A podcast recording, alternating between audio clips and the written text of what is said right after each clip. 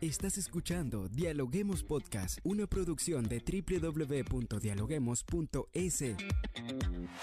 Cientos de académicos analizan, opinan y debaten. Son voces frescas que llegan a renovar la opinión pública desde una perspectiva diferente. Somos la puerta de entrada a la academia. Somos el nexo de la academia con la comunidad. Escucha nuestro podcast en Spotify o a través de la web www.dialoguemos.es. A continuación, Rangira Briseño debate junto a expertos, académicos y estudiantes los temas más curiosos del planeta. Hola, ¿qué tal amigos? Como siempre les damos la bienvenida a un nuevo episodio de podcast a través de la www.dialoguemos.es. Soy Rangira Briseño y ya estoy lista para iniciar un nuevo episodio.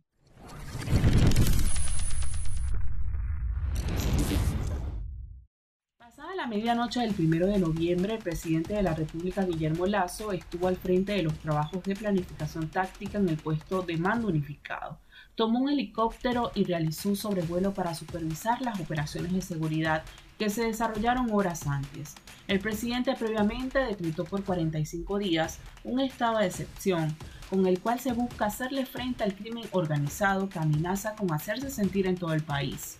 Sin embargo, surgen algunas dudas sobre la efectividad de esta decisión, puesto que ya ha sido adoptada en ocasiones anteriores sin lograr superar problemas tan puntuales como la ausencia de políticas eficaces para resolver la crisis carcelaria. En este contexto, ¿se puede lograr una verdadera cultura de paz en el Ecuador? La Academia responde hoy en Dialoguemos Podcast.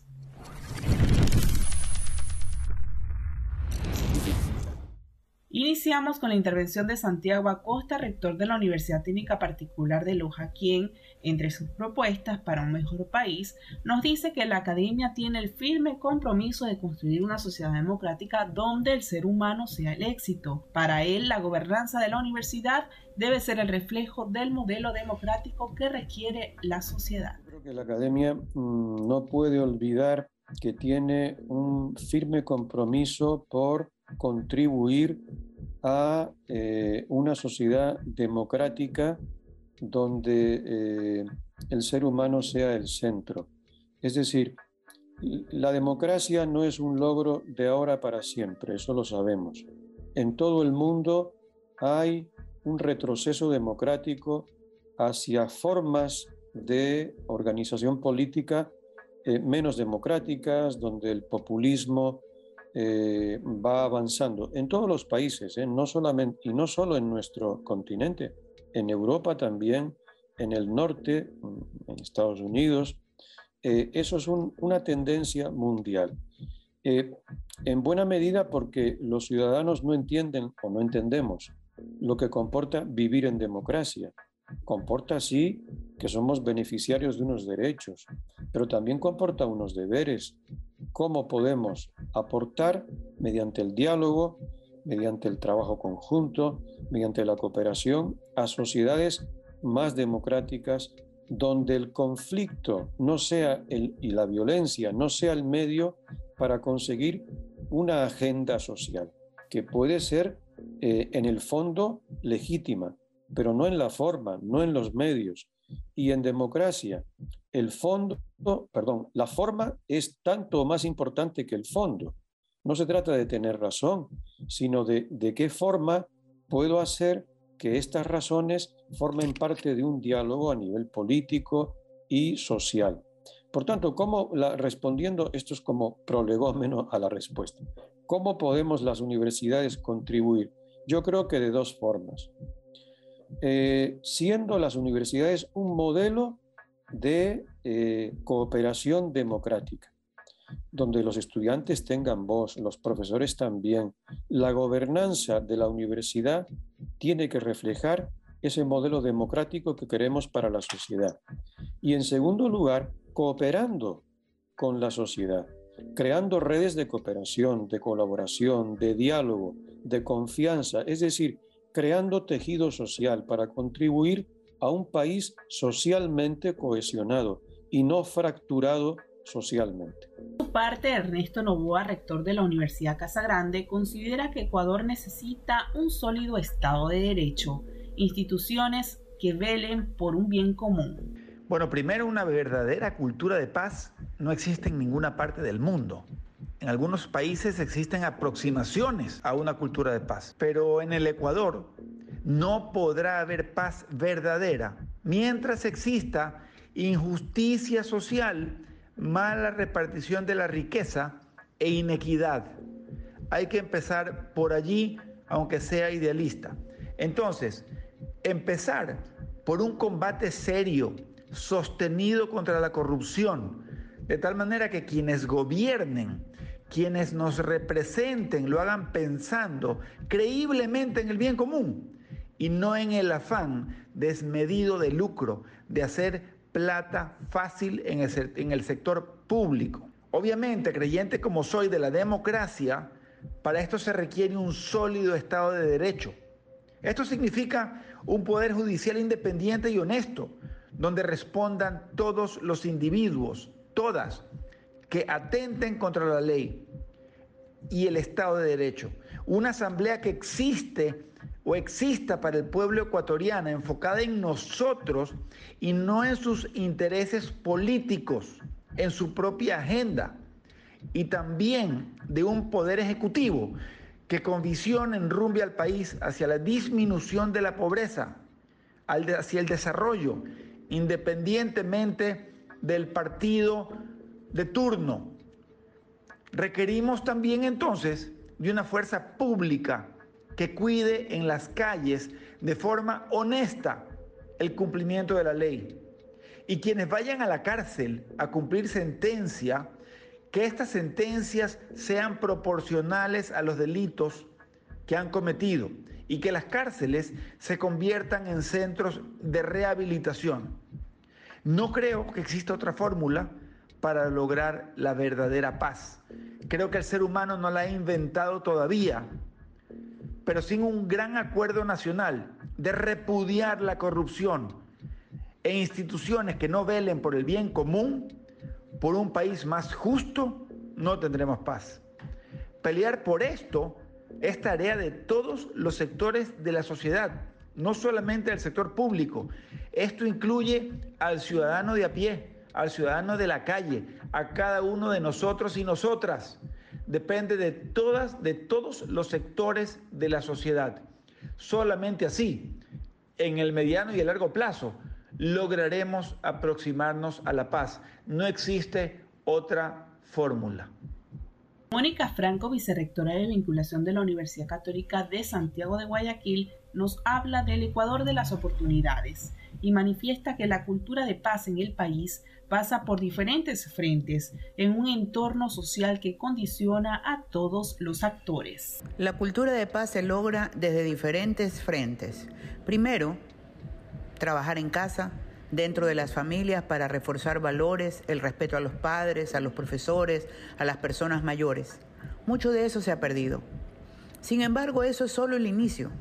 El entorno social condiciona a todos los actores, no podemos construir una cultura de paz cuando nuestros jóvenes asisten a un ambiente de desconcierto y de muy pocas oportunidades. Por eso, quienes ejercen el poder político deben priorizar la inversión social. Las políticas de gestión de parte del Estado son sin duda una pauta que abre el futuro a las nuevas generaciones. Es imperativo entonces que el Estado cree oportunidades para los jóvenes. Resulta lamentable que hoy nuestros niños que viven en sectores altamente vulnerables tengan que escoger entre un arma o un cuaderno, por ejemplo. Los medios de comunicación tienen también la responsabilidad de difundir contenidos de valor, no programas que idealicen la delincuencia y a los narcotraficantes. Y el otro frente es el de las universidades. Aquí como academia estamos en la obligación de formar profesionales socialmente responsables, porque son esos graduados de las universidades los que, si se aproximan a un entorno social desfavorecido, tendrán la oportunidad más tarde de tomar decisiones en beneficio del país. No se puede cambiar lo que no se conoce. Entonces las universidades estamos en la obligación de que nuestros estudiantes, nuestros futuros graduados, conozcan la realidad social del país, la sientan y trabajen por ella. Para Clever Siguencia de la Universidad Católica Santiago de Guayaquil, la paz es la ausencia de guerra. Es un derecho de la ciudadanía y es responsabilidad del gobierno ecuatoriano tomar acciones para garantizar el bienestar social para alcanzarla. En los actuales momentos hemos sido testigos que este derecho, este estado de convivencia pacífica se ha visto alterado y el Estado tiene la obligación de adoptar todas las medidas que sean necesarias, indispensables y urgentes para garantizarle al ciudadano su integridad.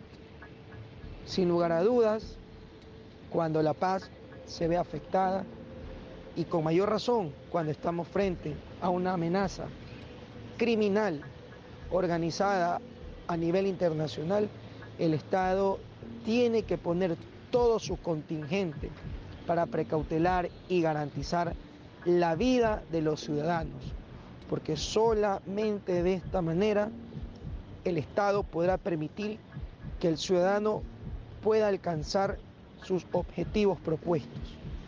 Desafortunadamente, los actos de violencia y la situación de conmoción social en la que nos encontramos viviendo ha impedido que el ciudadano pueda desarrollarse con total tranquilidad y frustra poder lograr todas sus metas.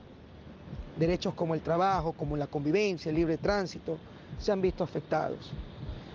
El Estado, a través del decreto de estado de excepción, busca, sin lugar a dudas, tratar de restablecer la paz y la tranquilidad para poder continuar viviendo en una convivencia pacífica y sobre todo, lo más importante, que se garanticen los derechos de las personas, los derechos básicos, los derechos humanos.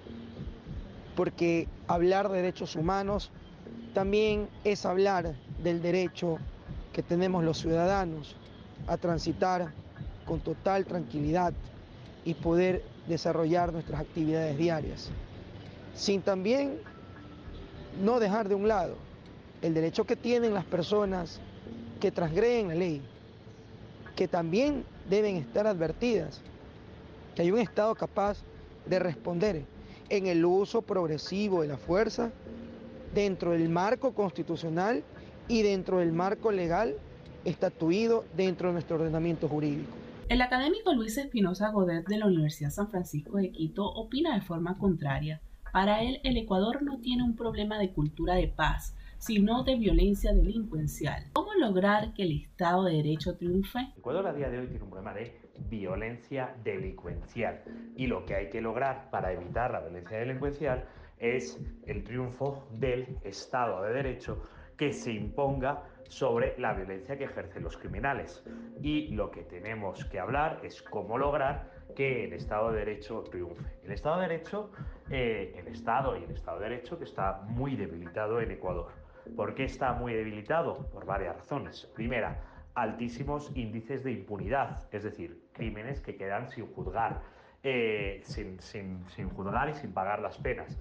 ¿Eso cómo se soluciona? Con una judicatura, unos jueces independientes, una fiscalía potente e independiente y una, y una policía potente, eh, eficaz e independiente. Luego tenemos que reforzar eh, a los jueces, a la policía y a los fiscales.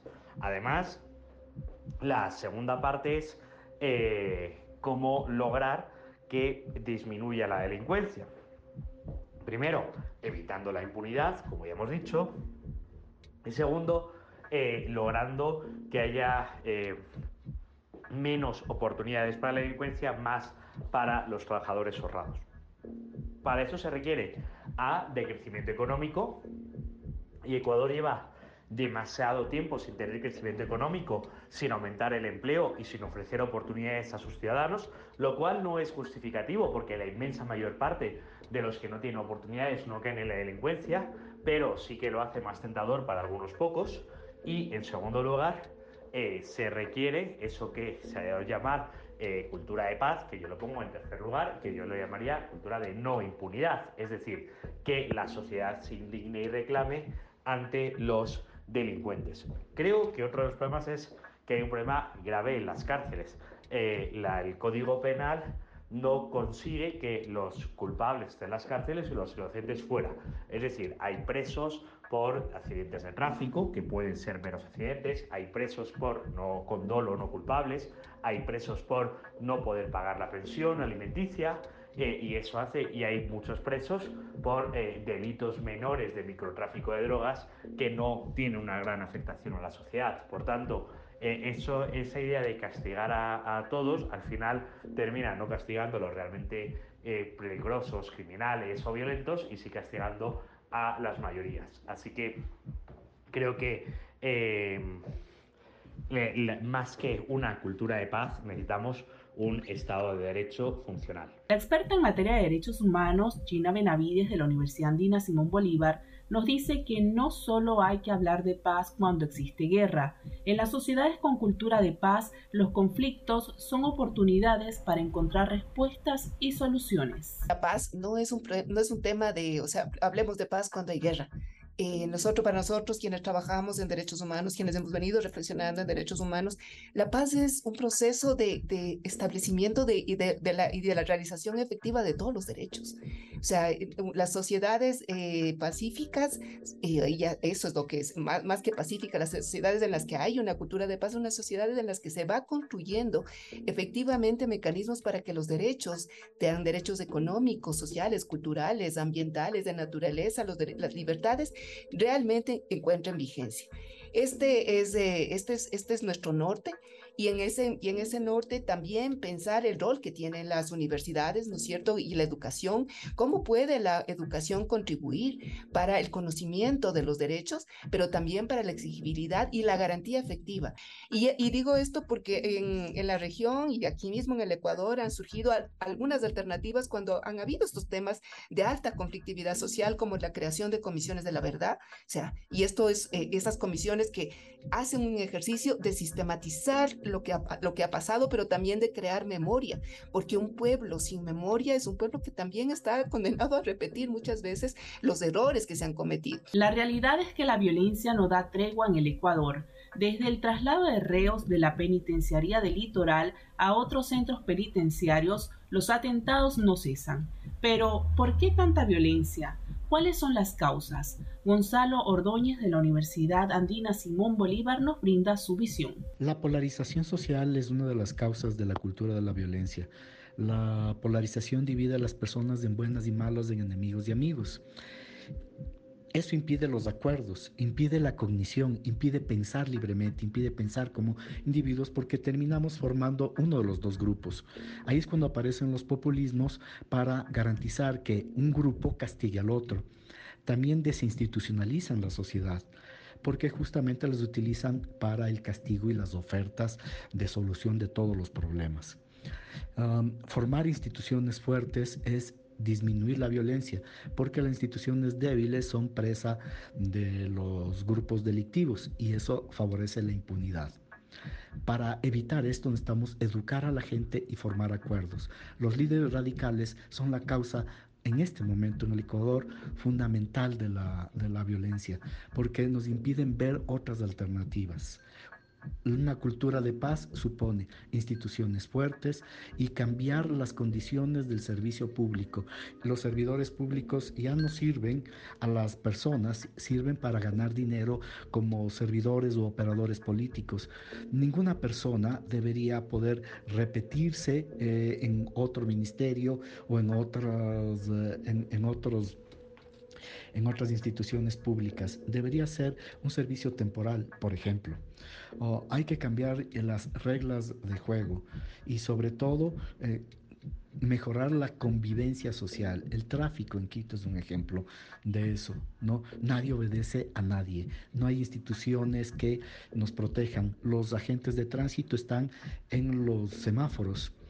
Si esto lo tenemos en pequeño, ¿cómo podemos defendernos de lo grande? En pocos meses en el Ecuador se evidencia un aumento significativo de robos y muertes violentas, sin contar con un profundo requebrajamiento del sistema carcelario.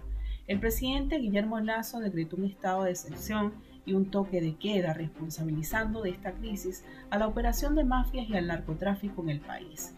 ¿Podremos retornar al Ecuador de la tranquilidad y de las oportunidades? Así finalizamos un nuevo episodio de podcast gracias a las autoridades universitarias y a cada uno de los académicos que desde su visión ayudan a construir un mejor país.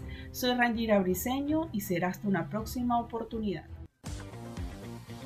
Esto fue Dialoguemos Podcast. Escucha todos los programas de Dialoguemos Podcast en www.dialoguemos.es. Suscríbete para no perderte ningún episodio. Estamos en Spotify. Sigue escuchando Dialoguemos Podcast, el nexo entre la academia y la comunidad.